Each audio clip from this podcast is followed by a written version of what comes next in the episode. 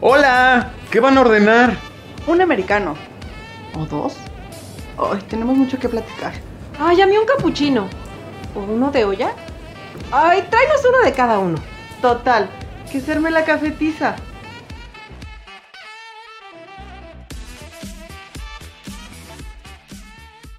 Hola, hola, ¿qué tal? Mis queridísimos café escuchas, espero que se encuentren muy, muy, muy bien. Yo soy Bernardo León. Bienvenidos, bienvenidas, bienvenides a un episodio más de La Cafetiza. En esta ocasión, como siempre, traemos un tema sumamente interesante, sumamente profundo. Y ya saben que aquí nos encanta desmenuzar temas, nos encanta platicar sobre esas cosas que pocas veces se platican, pero que es importante hacerlo. Y, sobre todo, lo más importante, es hacerlo con nuestro cafecito. Clau Gámez, bienvenida a un episodio más. ¿Cómo estás? Ay, mi Bernie, yo feliz de compartir una vez más el micrófono de la cafetiza contigo. Y pues hoy vamos a hablar de un tema muy especial que tiene que ver directamente con la literatura, pero desde una perspectiva muy interesante. No sé si les pasa a ustedes, pero yo considero que la mayoría de las historias que abordan los libros populares o de mayor alcance, pues abordan en su mayoría personajes heterosexuales. Si caigo en alguna imprecisión, me dicen, por favor. Pero bueno, al menos en, la visión, es la visión que yo tengo. Y pues hoy queremos hablar de este tema y para ello tenemos aquí a un invitado muy, muy especial. Nuestro tema es inclusión y diversidad en la literatura. Y por favor, Bernie, presenta a nuestro invitado. Así es, Clau. La verdad es que esta referencia que nos acabas de dar, híjole, es un buen punto para comenzar nuestra conversación. Pero déjame contarte un poquito sobre nuestro invitado, porque él es amante de las letras, se nota luego luego, hace reseñas de libros en TikTok y en Instagram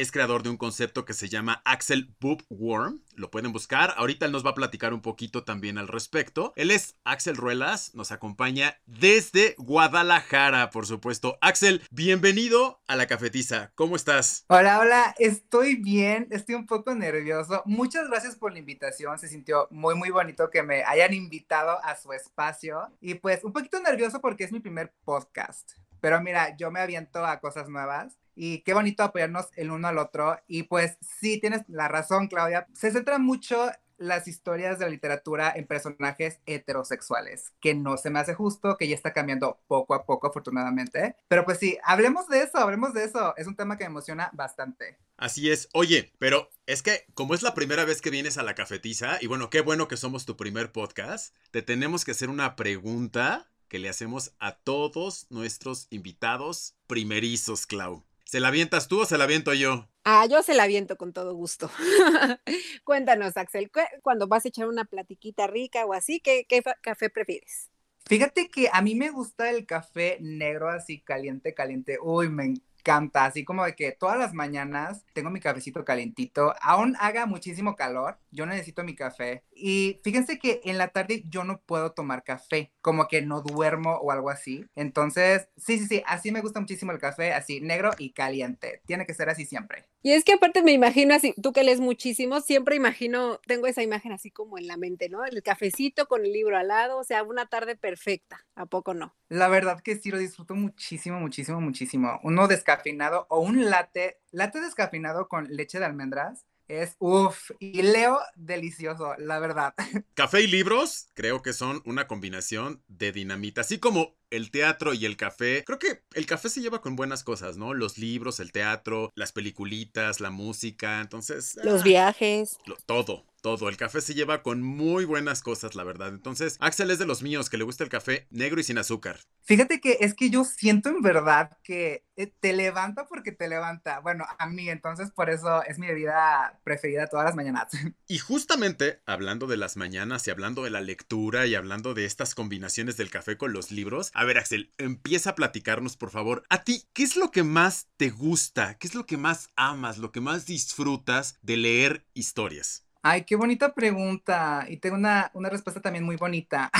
Fíjate que para mí, la palabra escrita, los libros, es la magia que todos tenemos en el mundo, porque todos le damos a los libros la perspectiva y lo que yo leo y percibo de un libro va a ser muy diferente a lo que tú percibes. Aparte me encanta cómo nos lleva a lugares que no conocemos, con personajes que no entendemos, pero que son diferentes a ti, conoces su punto de vista, logras empatizar. Entonces, para mí es la magia que tenemos en el mundo. Me encantan los libros por eso. Híjole, yo, yo amo perderme en los personajes, amo sentirme parte de, siempre, siempre que leo algo creo que me involucro con alguno y siento que yo soy el, la que está actuando ahí en, en la historia, ¿no? Es que hay elementos que te enganchan a ciertas historias. Híjole, pues hay muchísimas cosas que a mí me gustan. Fíjate que ahorita que Axel decía, ¿no? Que las perspectivas son distintas, leyendo la misma historia, definitivamente coincido, porque yo creo que cuando leemos una historia, leemos cachitos de vida de un personaje y sin duda alguna hay momentos en donde nos identificamos, donde nos enganchamos con el personaje o con la situación. Y bueno, en ese momento es como vemos reflejados la forma en la que nos gustaría vivirlo o la forma en la que incluso lo vivimos en el pasado. No sé, a mí me engancha mucho la forma en la que se encuentran las historias. Yo creo que para mí eso sería como lo más importante. Es que todo es personal en esto. O sea, por ejemplo, para mí, yo concuerdo con Claudia, o sea, para mí un personaje es lo que se puede llevar todo un libro, ¿no? Toda una saga ahorita estoy leyendo a un escritor independiente que tiene un manejo del misterio que yo admiro muchísimo. Entonces, también depende mucho del género. Para mí, un personaje que tenga diferentes facetas, que esté puesto en situaciones incómodas que lo reten y tú como lector estás viendo cómo va cambiando, cómo lo conocemos siendo persona A, pero evoluciona a ser persona C al final o tal vez D o E. Eso para mí se me hace excelente, o sea, un buen personaje para mí es clave siempre. Es que fíjate que, o sea, creo que es lo que tú dijiste, creo que hay varios elementos lo que nos pueden enganchar como a una historia, que puede ser la, la forma en cómo está contado, los personajes, y yo creo que también un poco la apertura de ideologías que nos da esto, ¿no? Cuando ves que hay tantas maneras distintas de pensar y que no todo es como nosotros creemos. Y esto me lleva a mi siguiente pregunta. Para ti, ¿cuáles serían esos elementos que hacen una buena historia? Yo creo que es este cambio, ya lo mencioné, es ver este cambio de cómo conocemos un, personaje en un lugar que es su hogar, que es su día a día, vemos con sus problemas que tiene que afrontar y que de repente ya haga este cambio por sucesos que da una buena historia. Es que eso se me hace la magia de una buena lectura, o sea, sí, cómo cambia el personaje frente a nosotros, cómo lo estamos apoyando de que sí, tú puedes, o cómo estamos gritando de que no, ¿por qué tomaste esa decisión otra vez? No estás aprendiendo nada, o sea, es como que, para mí es eso. El cómo, de alguna forma, ¿Tú vives lo que viven los personajes? O sea, wow, eso se me hace súper interesante porque la verdad es que podemos decir que pocas veces, o bueno, no sé, a mí sí me ha pasado, pero no sé si a otras personas de repente les pasa que pocas veces lees un libro y la historia te atrapa y los personajes te jalan de tal forma que vaya, lo lees con esa pasión y de verdad te involucras, o sea, terminas involucrándote más. Ahorita me viene a la mente la historia sin fin, que cuando Bastian está leyendo el libro, pues como tal de la historia sin fin, como le dice, no, Atreyu, no hagas esto, no hagas aquello. Digo, me imagino, no sé si han leído la historia sin fin, pero si no, pues en la película también sale, ¿verdad? Este claro que es una película muy vieja, ya, ya me delaté con la edad yo como siempre. Intenté verla de niño, pero no sé por qué nunca me llamó la atención. Hay como un dragón que me dio miedo. Hay algo grande y peludo blanco que yo así como de que, no, ¿qué es eso? Este, pero lo veré, lo veré. Falcor, Falcor se llama el dragón, sí, que parece un perro grandote. Es que aparte hay algo bien bien curioso, si, lo puedo llamar de alguna manera, que yo sí prefiero siempre leer los libros que ver las películas. Prefiero yo imaginar el personaje, darle sus propias características, mi, mi propia idea del personaje, a verlo en película. Súper, sí, súper de acuerdo con lo que acabas de decir, Claudia, sí. Siempre es mejor el libro y es por lo que dices. O sea, tú le das tu interpretación. Para ti alguien se ve de cierta manera y después ves a quien escogen en Hollywood y es de que es que ustedes no entienden el personaje, no, no, no, no, no lo ven como yo lo veo. Ni siquiera el creador lo ve como yo lo veo. Y es muy frustrante cuando el creador no ve el personaje como tú lo ves. Oye, Axel, pero por ejemplo, es complicado, ¿no? Cuando quieres llevar una obra, o bueno, un libro, una novela, la quieres llevar al cine, primero por el trabajo de adaptación, se me hace que es como complicado ya de entrada, ¿no? O sea, adaptar una novela a un guion cinematográfico, ya de entrada pues es un reto. Pero la otra, yo creo, siempre va a haber personas que no les guste el personaje. Por eso que decíamos al principio, ¿no? De que pues cada quien se identifica de distinta forma con el personaje o cada quien lo percibe de distinta forma, ¿no crees? Sí, claro. Y pues, o sea, yo estudié cine entonces hubo una clase donde teníamos que adaptar un libro Y pues ahí mismo nos explicaron, es que nunca vas a poder adaptar un libro tal y, o sea, letra por letra y capítulo por capítulo, porque es imposible, son como que dos formatos completamente diferentes, porque también escribí y sé escribir guion para televisión y película. Entonces, pues un guion pues es más práctico, un guion pues describes lo que pasa, personajes tal y tal, es como una guía muy sencilla, ¿no? Le da interpretación tanto el director como es el actor, la actriz, pero la magia de un libro, y por eso ya me estoy yendo más al libro, porque el, el, escritor puede ser libre, el lector también puede ser libre cuando lo está leyendo, porque tú ves a tu personaje, tú lo ves como a ti te gusta, vaya. Entonces, aparte sabes lo que están pensando, o sea, saber lo que están pensando en todo momento, a mí me encanta, de que por qué están tomando cierta decisión. Nunca va a haber una adaptación al 100 porque son monstruos, en verdad son monstruos muy, muy diferentes. Qué interesante porque, bueno, a mí me, suena mucho cuando leo libros teatrales, sobre todo este tipo de historias, que en realidad nunca vas a saber qué quiso decir el autor. Como bien dices, o sea, tú le das la interpretación que quieres, tú le creas una historia de vida al personaje, el por qué seguramente hizo las cosas así. Y es bien padre porque quizá nunca te vas a acercar a la idea que tenía el autor, pero tú te creas tu propio personaje de, de cada libro y, y eso se me hace súper lindo. Oye, pero no nos sabíamos esa de que Axel estudió cine. Y hasta lo podemos invitar en otro episodio a que platique de cine. Digo, si quiere, ¿verdad? Por supuesto. Ustedes invítenme, ahí estoy. Me encanta hablar. ya que estoy más en confianza de que, ay, puedo dar mi opinión de esto y del otro. Es, sí, sí, sí, estudié cine, fue mi pasión. Yo me veía como director. De repente vi la energía de un set y dije, no, gracias, prefiero estar solito en mi computadorcita con mis personajes. Este, adiós. Pero sí, sí, sí, cuando quieran hablamos de cine. ¿Te gustaría más como hacer un libro o algo así? O sea, de, o trabajar en el cine, pero justo escribiendo historias. Fíjate que yo publiqué un libro independiente por Amazon, KDP, 4 de noviembre de 2019, y por eso empezó todo esto, por eso empecé a hacer reseñas para que la gente me conociera. Me gustó el cine, pero me enamoré muchísimo más de lo que es escribir una novela, porque siento que el escritor tiene la libertad total sobre cada decisión que pasa, ¿no? O sea, tu editor te ayuda, porque siento que en cine el estudio, el estudio siempre tiene la razón o que de que el director, o de que sea un actor importante, debes darle más importancia a este personaje. Y es así como de que no hay tanta libertad, vaya. Entonces yo prefiero más los libros. ¿Qué pasó con mi libro? Resulta ser que nadie lo leyó.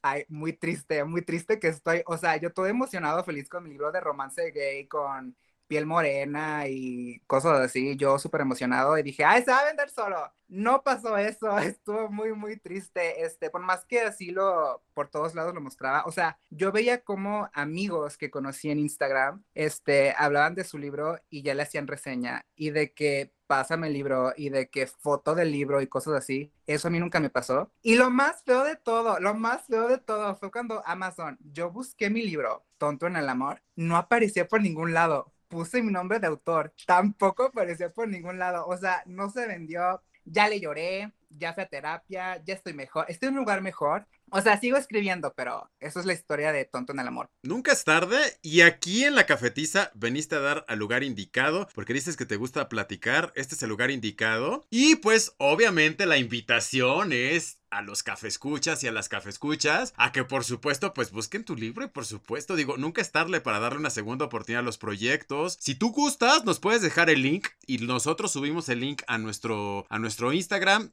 damos la recomendación a los cafescuchas y si en algún momento nos quieres venir a platicar exclusivamente de tu libro, por supuesto que sí, porque además a mí también me gusta ese asunto de la escritura, también tengo por ahí una novelita escrita de hace algunos años, no la he publicado, la verdad es que no ha llegado como el momento, pero pues próximamente tendrán noticias al respecto, así que pues ya nos podremos hacer compañía y ya podremos hacer este el intercambio de obras, ¿no? Ya, Klaus, si te avientas también a escribir una historia, pues nos hacemos reseña entre los tres, ¿no? Yo mejor leo sus historias. Pero nos hace reseñas. ¿No, Axel? ¿Cómo Eso ves? Sí. Ay, Clau, tú también escribe. Anímate como nosotros. Pero ¿sabes qué, Axel? Ahorita que te escuchaba, a mí sí se me antoja leer tu libro. Y yo creo que a veces no es el momento, ¿no? O sea, a veces las circunstancias no se dan por algo. Y en este medio creo que sobre todo es mucho de publicidad, de contactos, de muchos otros factores que no quiere decir que no sea interesantísimo. Y como dice Bernie, a lo mejor lo lees ahorita y llegas a más personas y tiene otro alcance. Y esto pasa muchísimo en canciones, en, en libros, en películas.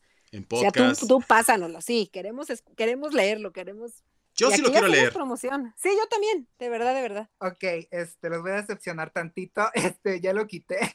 Una disculpa, este, fue tanto el fracaso que yo dije que ya nadie lo lea. Pero la buena noticia de todo esto es que yo sigo escribiendo. Yo sigo escribiendo. Les puedo dar el link de mi blog, que tengo relatos cortos ahí semanales. Tengo otra novela de romance, o sea, yo sigo escribiendo porque me apasiona y me encanta, Eh, pero pues Tonto en el Amor, este, fracasó, pero aún así con muchísimo gusto yo leo lo que ustedes me digan. Bernardo, yo leo tu novela y cuando sientas que está lista, yo la puedo leer, yo te hago reseña y también la tuya, Clau, tú también anímate. Fíjate que yo escribo, pero escribo más como sobre sitios turísticos y recomendaciones, ya sabes todo esto. Y a mí me pasaba, quizá te sientas un poco identificado, porque a veces me aviento investigaciones así de la historia de La Plata. Me gustan mucho las cosas históricas, ¿no? Y las investigaciones que me llevan más tiempo, a veces no las lee absolutamente nadie o tres personas. Y las notas que de repente haces así de, hay feria del helado en Coyoacán, que literal copias la información de un cartel, la ven tres mil personas, ¿no? Y dices, ¿es en serio? Es triste, es triste, pero siempre hay oportunidad y yo ya, quiero leer tu blog, te lo juro que sí. Que nos deje el link, Axel, para que leamos sus relatos, para que eh, leamos pues todo lo que nos escribe. Y aquí yo creo que la gran ventaja y lo más importante, lo más rescatable de todo, es que no has dejado de escribirlo porque como bien dices tú, se hace por pasión. Es como la cafetiza, que también nosotros la hacemos como por una pasión. A veces entramos a ver las estadísticas y un episodio lo escucharon 10 personas nada más.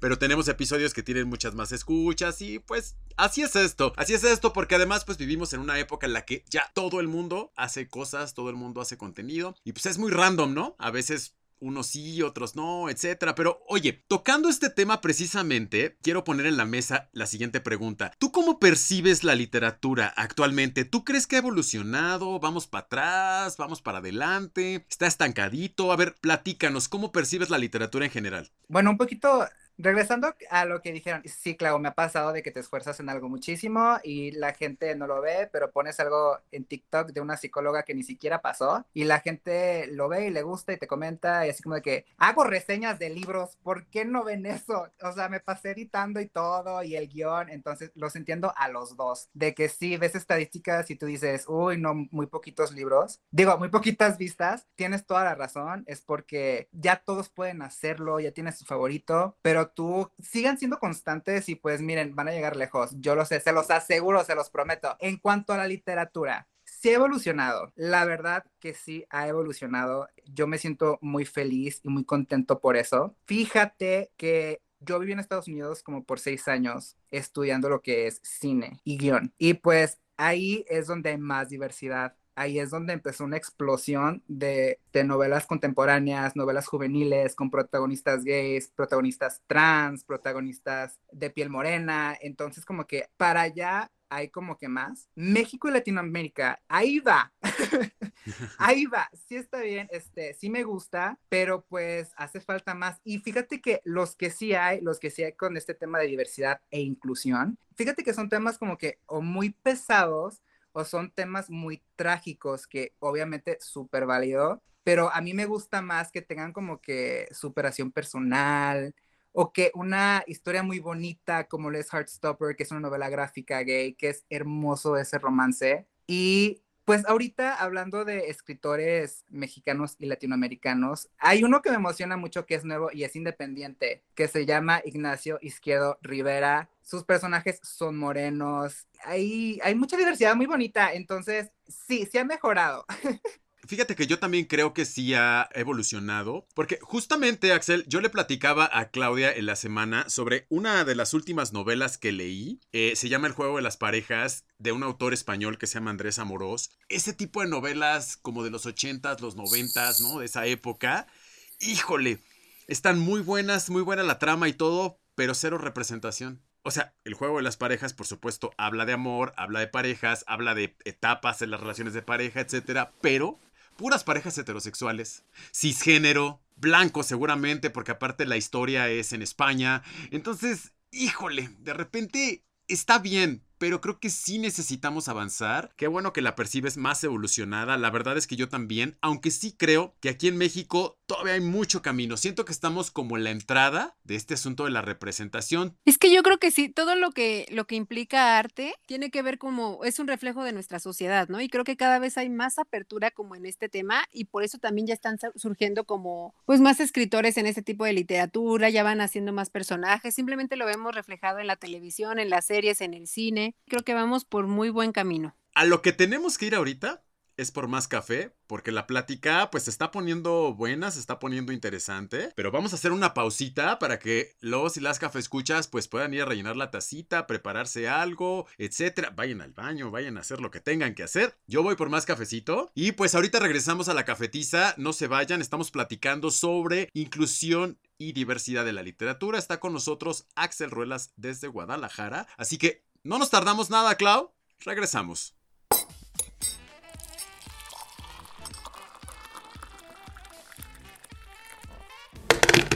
Es momento de ir por otra taza de café, porque la plática apenas comienza. Aprovecha para visitar nuestro canal de YouTube, La Cafetiza Radio, y suscribirte si es que aún no lo has hecho. También visita nuestro perfil de Instagram, arroba La Cafetiza, y síguenos para más contenido y más información. Ayúdanos a que esta comunidad cafetera se haga cada vez más grande. Comparte nuestros episodios, platica sobre nosotros, déjanos tus comentarios. Para nosotros, tu opinión es muy importante.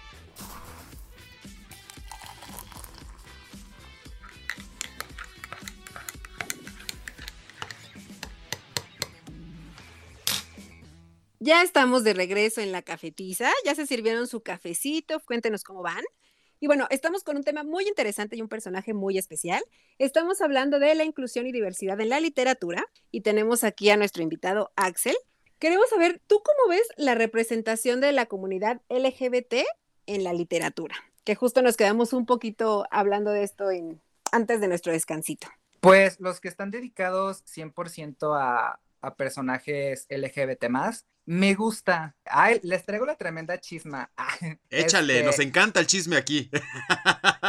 Perfectísimo. Bueno, hay una escritora que se llama Becky Albertalli, pero muchísima gente conoció y conoció su libro gracias a la película de Love Simon. No sé si ubican esa película. Sí, por supuesto. bueno, hubo un dramón, pero así un dramón de que la comunidad lésbica, que está en todo su derecho de dar su opinión de, lo que ellas perciben que es una representación lésbica y que es una mala representación lésbica y la bisexual, ¿no? A ella estaban diciendo que estaba ganando dinero representando a un persona, un hombre gay, ella no siendo un hombre gay y de que no debe de hacerlo y de que ya hay que cancelarla porque ella no es un hombre gay entonces, todo un dramón y yo así como de que yo leí el libro y yo, es que yo sí me vi identificado, o sea, lo que piensa Simon, yo lo pienso. Entonces, como que digo, es que ya estamos tan evolucionados, por así decirlo, y qué bueno que ya abran diálogos como este de que den más oportunidad a hombres gay de contar historias de hombres gay. Completamente de acuerdo con eso. Pero que le estén cancelando por eso, hay tanta necesidad de hacer las cosas bien que ya se volvió tóxico, de que no puedes decir una cosa mala porque ya se van sobre ti y es como de que fue un pequeño comentario o qué culpa tiene esta mujer de querer contar una historia de sus clientes que van a terapia. Fue inspirada en eso, entonces la pobre, fue tanto el bullying que recibió de la comunidad que le decían de que mátate porque no eres, literalmente le decían eso, mátate porque tú no eres un hombre gay. la pobre dijo así de que no quería salir de esta manera, pero yo soy bisexual. Entonces, ay, no, fue un dragón, fue un dragón. Y yo, pobrecita, y también ella, ¿por qué contesta a tanto hate? Como que, ay, no sé, toda comunidad es complicada. Entiendo perfectamente bien de lo que hablas, porque la verdad es que sí, fíjate que Hace ratito que platicábamos de cómo ha evolucionado la literatura, pues yo creo que a la par de que la literatura va evolucionando, también tenemos que evolucionar nosotros como consumidores de literatura y, y, pues de contenido en general, ¿no? O sea, llámale películas, series, porque muchas de las cosas que hemos visto en pantalla, pues salen de los libros. ¿Y a qué me refiero con esto? Que nosotros también tenemos no tenemos que ser como tan celosos de las historias que se cuentan sobre nosotras o nosotres. Vaya, a lo que voy es que una mujer bisexual o lesbiana o una mujer heterosexual, cisgénero, transgénero, como sea, tiene derecho a contar una historia y no precisamente porque sea yo hombre cisgénero, tengo que contar historias sobre hombres cisgéneros. Puedo contar yo una historia sobre otro tipo de personas, por supuesto, siempre en el marco del respeto y por supuesto que tengo la libertad de acercarme a los grupos para platicar sus experiencias, para pues para que ellas, ellos, ellas nos platiquen cómo viven su vida y entonces en base a eso yo escribirlo. Pero yo sí creo que tiene que haber un poco de apertura, porque es como si dijéramos que las escritoras mujeres solamente tendrían que escribir historias sobre mujeres, Clau. No sé tú qué opines al respecto. Los escritores a veces sí cuentan historias basadas en, su experiencia, pero muchas veces son de personajes pues creados, inventados, ¿no? Lo mismo pasa ya cuando, cuando los actúan los personajes, ya sea en televisión, series, en, teatro. Y creo que sí, se trata de contar historias y realmente es de darle vida a esos personajes. Yo también creo que debería haber más apertura al, respecto. Y creo que lo importante de todo esto es que cada vez haya más inclusión, ¿no? Justamente que, que se vaya dando apertura a todo este tipo de temas es que fíjate, Axel, por ejemplo, que pasa como en el teatro. O sea, en el teatro de repente, digo, hay obras de hace muchos años, siglos incluso, ¿no? Los personajes fueron escritos en esa época, con la visión de esa época. Precisamente yo creo que la magia de adaptar, pues es precisamente eso, ¿no? Que puedes transportar esos personajes con esa visión, pues a una visión un poco más moderna. Entonces, no sé si lo que le pasó de repente a esta autora, pues fue eso, ¿no? Que a lo mejor ella, una historia que escucha, que le inspira, pues la adapta desde su perspectiva y la presenta, pero pues... Ay, pobrecita, es que qué feo. Y ella se me hacía muy linda porque ella quería presentar así de que, oigan, si están en el closet, está bien salir, siéntanse seguros. Si tienen unos padres que la verdad este, no los tratan bien o que no los aceptan, tienen a los papás de Simon. Entonces, yo así como de que el coraje que me dio, ay, no sé, es como que muy delicado. O sea, estoy ahorita entre qué bonito, porque yo también soy de los que piensan, y siempre digo esto al final de mis videos en YouTube, si existe en la vida real, tiene que ser representado en los medios, tiene que ser simplemente porque existimos. Entonces me encanta que ya haya en todos los lugares esto, ya haya más diversidad, ya haya más piel morena, ya hablen de personajes trans, es como que, wow, muchísimas gracias a todas las personas que lo están incluyendo. Entonces... Es que, ¿sabes que Yo creo que, que, los malos comentarios existen en todo, o sea, en, en todo trabajo, en todo medio, siempre va a haber gente que te va a tirar, que te va a atacar, pero nos tenemos que acostumbrar a eso, a no darle como tanta importancia, creo, y lo importante es sí que crezca esta apertura y que nos abramos, o sea, la, la mente la abramos y tengamos esta apertura de ideología, ¿no? Y, y justo esto me lleva a otra cosa. Digo, bueno, ¿ibas a comentar algo antes, Bernie? Sí, fíjate que Ahorita que Axel ha mencionado en varias ocasiones el asunto de, lo, por ejemplo, los personajes morenos, y se me hace justamente bien importante retomar esto, porque la representación, la inclusión, la diversidad de la literatura, pues tiene que ir, o sea, no solamente estamos hablando de la comunidad LGBT como tal, sino la representación de diferentes tipos de personas, porque coincido totalmente con Axel cuando dice que si existe la vida real, tiene que ser representado en los medios, por supuesto, y tiene que ser representado en los medios fuera de los estereotipos de donde siempre han sido representados.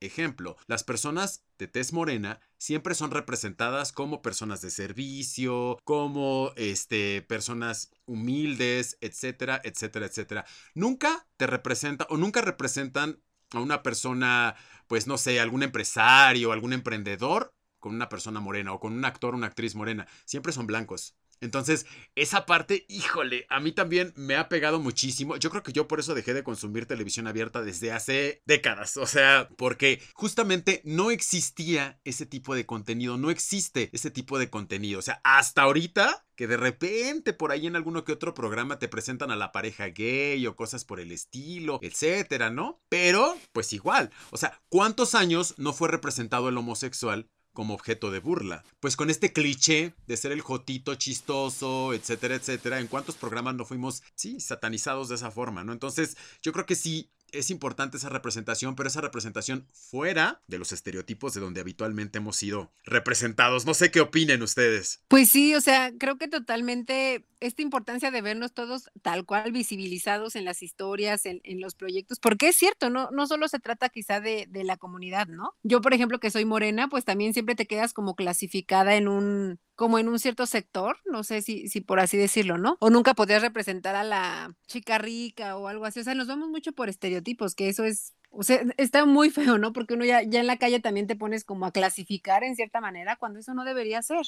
Oye, qué feo, qué interesante, Claudia. En serio, o sea, desde tu perspectiva como mujer de piel morena, ¿te han cerrado así como que personajes protagónicos y algo así simplemente por tu tono de piel? Pues no tanto así, pero sí siento que, por ejemplo, en, los trabajos o así, a veces no te permiten crecer tanto o te quedas como o sea, lo voy a decir de, esta manera. Yo, por ejemplo, que estudié en escuela pública y así nos decían mucho en la escuela, ¿no? Pues es que ustedes van a talachar, o sea, ustedes van a empezar desde abajo porque obviamente no tenemos como el dinero de los que están en escuelas privadas. Y desde ahí ya te están discriminando en cierta forma, porque sí pasa, llegas igual a los trabajos de repente, ya vienes de escuela pública, te mandan a, puestos más abajo, digamos, no te mandan como a gerencias o a... Digo, eso ya obviamente lo puedes ir trabajando y vas subiendo perfectamente, pero, pero sí creo que de inicio se te cierran ciertas puertas por, por la imagen que das, ¿no? Por más que te quieras vestir o por más que te quieras representar, sí, sí creo que quedas clasificado en un grupo ahí medio extraño. ¡Ay, qué feo! ¡Ay, qué horror, qué horror! ¿Y sabes qué puede ayudar a esto? La representación en medios y en libros. Siento que si tuviéramos más representación de mujeres morenas y también hombres morenos como yo, te... ay no, y también se siente bien feo que hasta los mismos filtros de Instagram son bien racistas y te aclaran la piel y yo,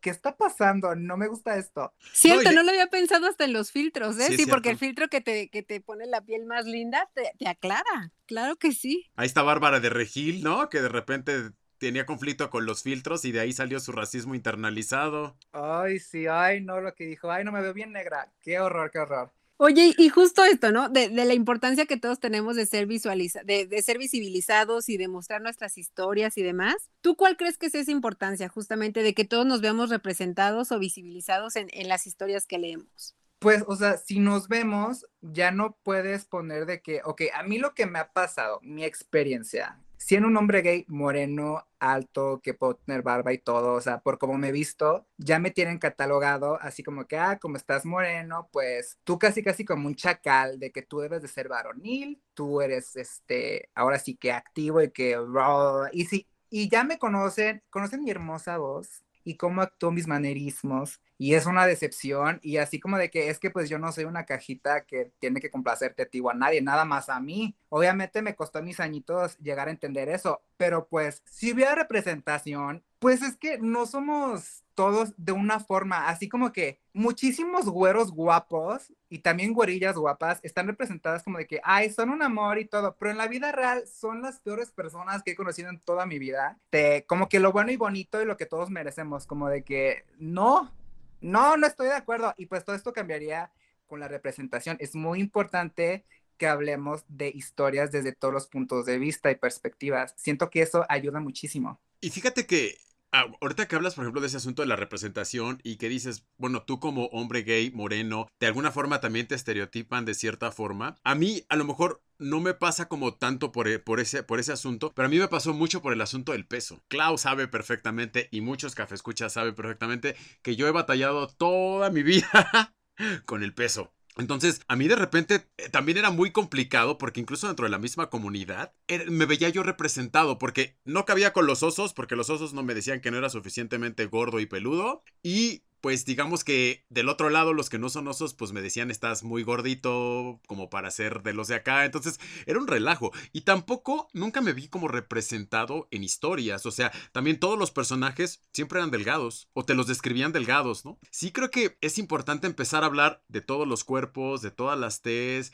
de todas las preferencias, absolutamente, absolutamente de todo eso. Así que bueno, pues ya saben, a la próxima que empiecen a leer alguna historia, algo así, chequen qué tanta representación sienten ustedes como personas, los personajes, en la historia como tal. Oye Axel, pero a ver, antes de empezar a cerrar nuestra conversación, me vino una pregunta a la mente. A mí me gustaría mucho saber, ¿tú qué piensas o qué opinas respecto a todas estas personas que de repente, ya sabes, son como un poquitito este, generación de cemento, ¿no? Y son así como, ay, no, es que ahora a huevo todo quieren que sea gay. A huevo todo quieren que haya una pareja gay. O a huevo quieren meter esto. A huevo quieren mi, la inclusión forzada. ¿Tú qué opinas y tú qué crees que podríamos hacer como sociedad como para empezar a generar mayor inclusión en las historias y en los medios. Forzarla, como nos forzaron a historias heteronormativas. Ay, qué coraje me da, o sea, hasta me trabé por eso. Es que es como de que, es que hoy, tienes toda la razón la gente que dice, ahora todo es gay, y yo, es que, ¿en qué momento todo fue heterosexual? ¿En qué momento de la vida, de la historia del mundo, todo es heterosexual? ¿Cuándo pasó? ¿Cuándo así como que hay esa ley de que, ay, pues no, todo tiene que ser heterosexual? No, no, no, no, no, no, no, no, eso es nuevo, eso fue nuevo, en verdad, o sea, me enoja mucho este tema porque es de que, es que todo siempre ha sido heterosexual. Por fin, nos dan importancia en estas historias y nos ponen, ay, ya todo es gay. Claro que no. ¿En qué momento? No, ok, perdón, me enojé un poquito. Tú aquí es tu espacio, tú. Tú sácalo. Descósete, descósete. Este espacio es inclusivo y es para todos. Échale. Ah, bueno, este, ya me tranquilicé. no, sí, es que pues da coraje porque es que ese pensamiento, perdón, pero esto es nuevo. Tienen que forzarlo. Es literalmente lo que está haciendo Netflix, que ya pone historia gay, este, puede que no sea la protagonista, pero ya lo está poniendo también en libros, ya este, ya se considera juvenil una historia LGBT más. Afortunadamente ya no es historia LGBT más, ya es libro juvenil. Entonces, Así como nos forzaron la heteronormatividad, así tenemos que forzar ahora esta inclusión. ¿Por qué? Para que desde niños sepan de que, ah, mira, hay personas gays, qué bonito. Puedo seguir con mi vida. Representación, representación, representación, aunque a la gente no le guste. Como a mí que no me gusta, que todo es heterosexual. Me da muchísima flojera. Claro, es que yo creo que es parte como de la evolución que vamos teniendo como sociedad, ¿no? O sea, creo que sobre todo le cuesta mucho trabajo a la gente mayor porque crecieron con eso y, generalmente ya tienen como su idea muy cerrada, ¿no? No, no quiero generalizar, pero creo que, que les cuesta mucho trabajo como romper con esos estándares o con esas reglas e ideología con la que crecieron y, y vivieron, pero, pero lo que a mí me alegra demasiado es que en realidad la sociedad en conjunto vamos evolucionando hasta hacia esa apertura de ideología y creo que en unos años todo va a estar todavía como mucho más tranquilo y ya vamos a estar más empapados de este tema y lo vamos a ver ya como debería ser, ¿no? Como una normalidad, como dices tú. Fíjense que también creo que tiene que ver el proceso de deconstrucción, yo creo que es un proceso muy personal y por supuesto que es una decisión, pero yo creo que sí también tiene que ver mucho con los entornos de cada persona, con lo que va viviendo, porque bueno, o sea, si es una realidad, yo lo puedo decir, o sea, mucha gente de mi generación, la verdad es súper de cemento, súper, súper de cemento. Y para mí lo más fácil sería dejarme ir por la corriente con los de mi generación, ¿no? Pues vámonos creyendo que en nuestra época todo era mejor, que la música que escuchábamos era mejor, que antes sí aguantábamos y los de ahora ya no aguantan. Yo, por ejemplo, he decidido que no, o sea, yo no voy para allá. Mi generación ya se fue para allá pero yo aquí me quedé como haciendo un poquito de deconstrucción y decir, a ver, si es cierto que la generación de cristal es de cristal, o más bien es esta generación que ya no está dispuesta a tolerar muchas conductas que a nosotros se nos enseñaron que teníamos que aguantar porque no te quedaba de otra. Como bien dice Axel, o sea, por años a mí me forzaron a ver al homosexual representado como un chiste. Ahí está Eugenio Derbez, ahí está Laura Pico, ahí están todos estos programas que por años nos presentaron como un chiste ante la sociedad. Y digo, así crecimos viéndolo y nos forzaron a verlo. Entonces, pues sí, en efecto, ahora pues no tendría por qué haber queja al respecto, ¿no? De que pues hay representación LGBT en alguna película, en algún libro, en alguna novela, en alguna telenovela, qué sé yo, ¿no? Cosas así por el estilo. Pero, oye Axel, a ver, si es importante que los cafescuchas y las cafescuchas pues también se empapen un poquito más de literatura inclusiva, por decirlo de alguna manera. Entonces, pues sí queremos que nos hables de, tu página de TikTok, que nos hables de tu Instagram, que nos hables de lo que tú haces en Axel Bookworm. Y pues ya que termines de platicarnos, pues nos eches tu top 5 de libros favoritos y dónde los podemos encontrar, por favor. Claro que sí, claro que sí. Este, Ay, eh, en BookTok, bueno, en TikTok, es que a todo le, ponen Book primero. O sea, está BookTok, está Bookstagram y también está BookTube. Entonces, lo que a mí me gusta y lo que yo hago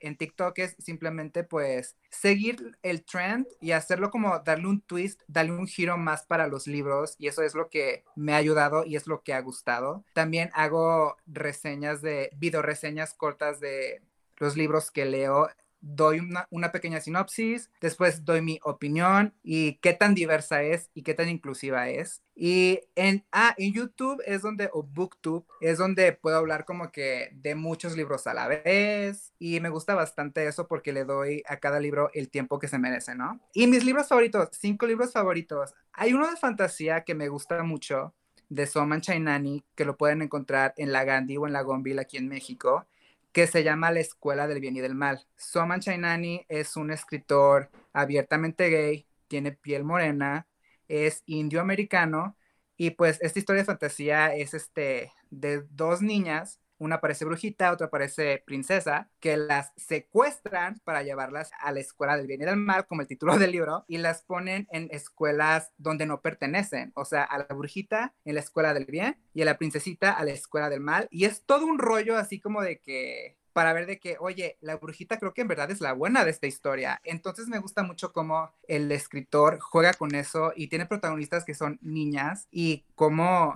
el poder de la amistad es más fuerte, ¿no? Entonces, eso me fascina muchísimo. Aparte, va a haber adaptación el año que viene. Entonces, La Escuela del Bien y del Mal me gusta bastante. Hay un escritor en el que estoy obsesionado que se llama Adam Silvera y pues es puertorriqueño, americano. Lo que me encanta de este hombre es que en todas sus historias hay personaje protagónico gay, hay piel morena y tiene, acaba de sacar una novela de fantasía donde hay personaje trans. No, este hombre me encanta la inclusión que tiene, es medio maldito, o sea, les voy a dar el título de un libro que me encantó de él. Se llama Al final mueren los dos. Entonces, me gusta mucho Adam Silvera. También Becky Albertalli con Josimon Homo Sapiens, que es este chico que sale del closet de manera anónima en el tipo Facebook de la escuela. Y ahí empieza a hablar con otro anónimo que dice, oye, yo también soy gay. Y ya empiezan a hablar entre los dos y que Simon se enamora de este usuario. Y es de que tú como lector, así de que, ah, yo creo que es este, ah, no, yo creo que es este otro chavo. Y también como que Simon está de que, ¿quién es este hombre gay del que me estoy enamorando? Me encanta por eso también Becky Albertalli.